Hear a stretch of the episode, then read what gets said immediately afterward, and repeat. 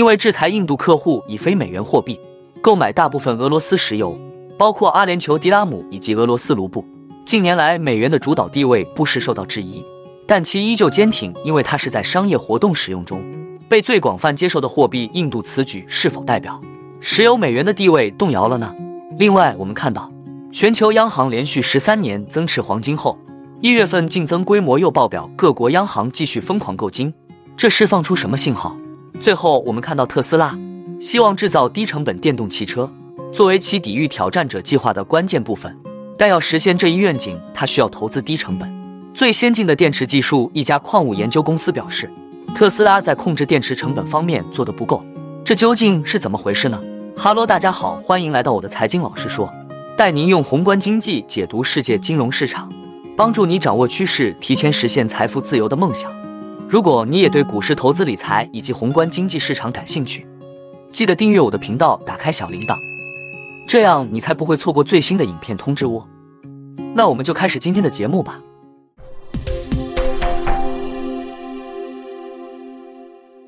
美国主导的对俄罗斯的国际制裁已经开始小步侵蚀美元在国际石油贸易中几十年的主导地位，因俄罗斯与印度的大多数交易都是用其他货币结算的。印度目前是全球第三大石油进口国，在俄乌冲突后，欧洲拒绝从俄罗斯购买石油，印度因此成为俄罗斯的主要石油进口国。多名石油交易和银行业消息人士称，在 G7 澳大利亚和欧盟于去年十二月五日对俄罗斯实施石油价格上限制裁后，印度客户以非美元货币购买了大部分俄罗斯石油，包括阿联酋迪拉姆以及俄罗斯卢布。消息人士补充称。过去三个月的交易总额相当于数亿美元。一些迪拜交易商俄罗斯天然气工业股份公司和俄罗斯石油公司正寻求以非美元的方式购买或出售某些等级的俄罗斯石油。这些石油最近几周的售价高于每桶六十美元的上限。贸易消息人士以及前俄罗斯和美国经济官员此前透露，在莫斯科去美元化的过程中，三家印度银行支持了其中一些交易，但在美国和英国上月。将总部位于莫斯科和阿布扎比的俄罗斯银行列入制裁名单后，印度继续以迪拉姆购买俄罗斯石油的行为可能会变得更加困难。该贸易消息人士称，NTS 银行为印度的一些非美元支付购油行为提供了便利。一名印度炼油业消息人士表示，自冲突以来，大多数俄罗斯银行都面临制裁，但印度客户和俄罗斯供应商决心继续交易俄罗斯石油广告。几十年来。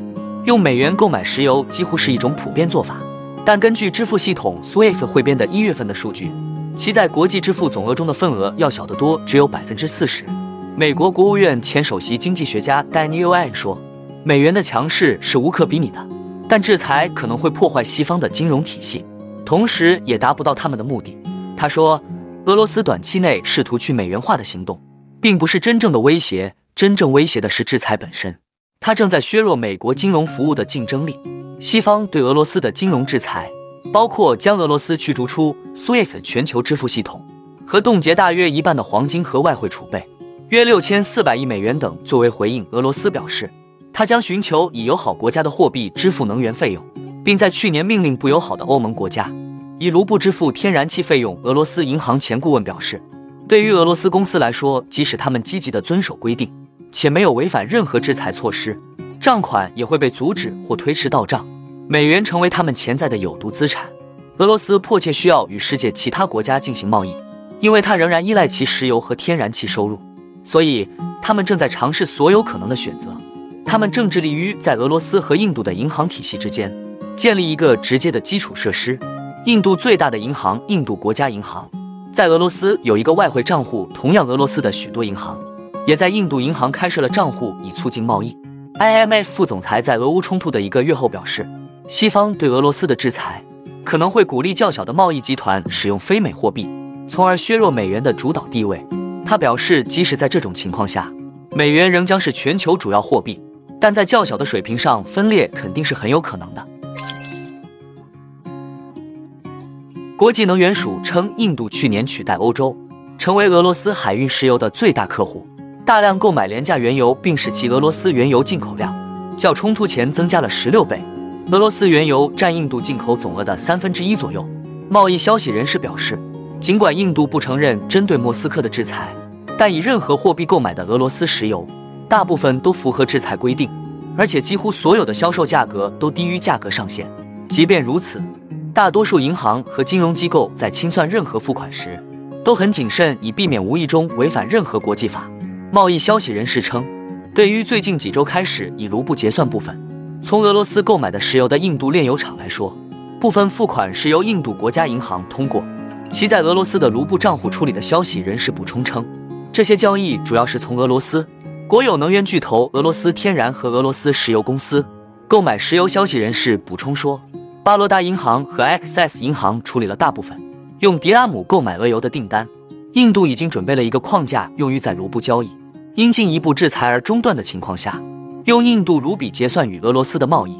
当被问及对此有何评论时，美国财政部似乎信心满满，并重提了美国财长耶伦此前的言论：“我认为美元没有任何严重的竞争，而且在很长一段时间内也不太可能有。”在这边，我的看法是，美元的强势地位是建立在它的军事国力以及信用。如果在六月份债务上限无法提高，造成违约的情况，虽然机会不大，但在越动荡的时代。欧盟国家以及沙特和印度想要脱钩美元联系制度的意图非常明显。世界黄金协会汇编的最新数据显示，今年一月份，全球各国央行的黄金储备竟增加了七十七吨，与去年十二月相比，这一数字环比增长了百分之一百九十二，超过了过去十个月连续净买入的二十到六十吨的范围。最新报道称，新加坡一月份购买了四十五吨黄金，高于最初报道的三十一吨。土耳其央行是二零二二年最大的黄金买家，今年一月份再次购买了二十三吨黄金，继续增加黄金储备。截至目前，土耳其共持有五百六十五吨黄金。该国一直在与猖獗的通胀做斗争。去年十月，土耳其通胀率高达百分之八十五，去年十二月为百分之六十四。与此同时，土耳其里拉贬值了近百分之三十。据彭博社报道，以里拉计算的黄金价格同比上涨了百分之四十。另外，中国的黄金储备。在二零二二年十一月至十二月期间增加六十二吨后，一月份再增加十四点九吨。二零零二年至二零一九年间，中国央行累积了一千四百四十八吨黄金，随后开始停止增持黄金，一直到二零二二年十一月才恢复购买。不过，有人认为，在停止报告增持黄金期间，中国仍在继续增持黄金。一直有人猜测，中国持有的黄金数量远远超过其官方公布的数字。吉姆里卡兹曾在二零一五年表示。不少人推测，中国国家外汇管理局账外持有数千吨黄金。据欧洲央行其一月份黄金持有量增加了近两吨。世界黄金协会表示，这与克罗地亚加入欧元区有关。哈萨克斯坦央行在去年十一月和十二月卖出逾三十吨黄金储备后，今年一月份也小幅增加三点九吨。唯一值得关注的黄金卖家是乌兹别克斯坦，该国一月份黄金储备减少了十二吨。世界黄金协会预计。二零二三年，各国央行将继续购买黄金，但购买规模不会达到二零二二年的创纪录水平，也并非不合理。我们认为没有理由怀疑各国央行将对黄金保持积极态度，并在二零二三年继续买入黄金。然而，其增持量是很难预测的，这从我们对二零二二年初的预期就可以看出来。但我们也有理由相信，二零二三年的央行需求可能难以达到去年的水平。世界黄金协会表示。央行购买黄金的主要驱动因素有两个：一是危机时期的避险作用，二是黄金可以对抗通胀。该协会称，因此在地缘政治不确定性和通胀猖獗的一年里，各国央行选择继续加速增持黄金也就不足为奇了。尽管黄金不再给任何货币背书，但它仍在被使用。为什么？因为黄金才是真正的资产。我的看法是，资金只会流入更有利的一方。如果美股真的在今年抗通胀成功，势必会掀起一波牛市行情，届时美元会下跌，黄金又会掀起一波涨势，这也是各国央行对冲风险的应对方式。究竟会不会如愿呢？当然还是要看联准会的脸色。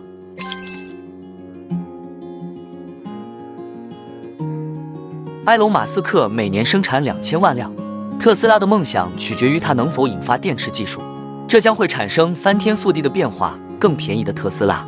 将是吸引新客户的必经之路。相反，特斯拉的首席财务官在活动中表示，他将专注于细股备受吹捧的效率趋势，已拿出一千七百五十亿美元用于其每辆两千万辆汽车的车队，需要进行必要的投资才能命中年目标。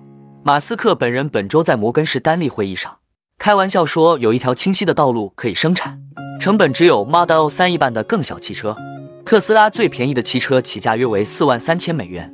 尽管如此，考虑到特斯拉去年交付了近一百三十万辆汽车，要实现马斯克的目标，显然还有很长的路要走。要想更有效率，应该从哪里入手呢？也许是所有电动汽车组件中最昂贵的电池。专门研究锂离子电池和电动汽车行业的 Simon Moves 表示，要打造真正可持续的低成本电动汽车，需要在整个供应链中实施多项成本控制。只不过是一块电池，特斯拉在投资者日没有充分展示这一点。电池是电动汽车的可充电主力，实际上为整个事物提供动力，它依赖于重要的金属混合物。也许没有比锂更重要的了。问题在于，锂价创历史新高以及延伸至中国的庞大供应链，让控制电池成本成为特斯拉头疼的问题。如果马斯克真的想提供人人都能买得起的电动汽车，他就需要认真考虑降低电池成本。如果不这样做，就有可能将市场拱手让给饥饿的竞争对手。但如果他能成功，特斯拉就有了一条清晰的扩张之路。特斯拉的一个大问题是里的成本高。尽管特斯拉在上周的活动中推出了新的措施，来支持其生产低成本电动汽车，例如在墨西哥新建一个耗资五十亿美元的特斯拉超级工厂，但并未对降低原材料高成本的计划进行有意义的讨论。特斯拉的下一代电动汽车。将需要使用一种特殊类型的锂，称为磷酸铁锂，一种可用于制造低成本安全电池的金属。特斯拉致力于 LFP 技术，正是2022年前三个月生产的车辆中有近一半是基于 LFP 的。但是这种方法存在一些问题。马斯克本人在投资者日活动中表示，尽管美国的锂资源足以为整个地球供电，但限制因素是将金属变成电池级材料。美国是与中国一样。拥有最大锂储量的五个国家之一，但其产量极低。另一方面，中国占 LFP 市场的百分之九十九。特斯拉越来越多的 LFP 汽车，是其在二零二零年与中国电池供应商宁德时代达成协议的结果。这可能是马斯克在去年的财报电话会议和投资者日中鼓励听众进入锂精炼领域的部分原因。他的竞争对手也处于同一条船上。通用汽车正在向锂矿公司投资六点五亿美元。在内华达州建厂，福特今年早些时候宣布，他将斥资三十五亿美元，在密歇根州建设第一家 LFP 电池厂。在加拿大与大众汽车合作的 Nano One Material，最近与一家未公开的美国汽车制造商签订了一份全球分销合同。该公司在蒙特利尔购买了中国以外最大的 LFP 工厂之一，位于美国，将其技术商业化。特别有趣的是，锂价处于历史高位，基准数据显示。碳酸锂价格大幅上涨，从二零二零年一月的每吨七千五百零八美元，上涨至一月的七万零九百五十七美元每吨，达到历史最高水平。马斯克在推特上说，他处于疯狂的水平。最后总结一下，在电池和能源技术需要取得平衡下，特斯拉还有许多路要走。在散户最爱的股票中，特斯拉也正在慢慢夺回注目。今年以来，美股又见散户大军压境，几乎都是冲着特斯拉而来。近几周单日敲进该只股票的金额屡创新高。二零二三迄今，散户净买入特斯拉的金额逼近去年全年纪录。分析师说，散户疯狂追捧特斯拉盛况前所未见。到今年底，特斯拉还会不会是最亮眼的股票呢？那就让我们继续看下去。那我们今天的节目就先分享到这里。你也喜欢用宏观经济看全球投资的机会吗？如果你也喜欢这样的内容，记得帮我点赞以及订阅分享。YouTube 的大数据就会再推荐类似的影片给你哦。那我们下一支影片见了，拜拜。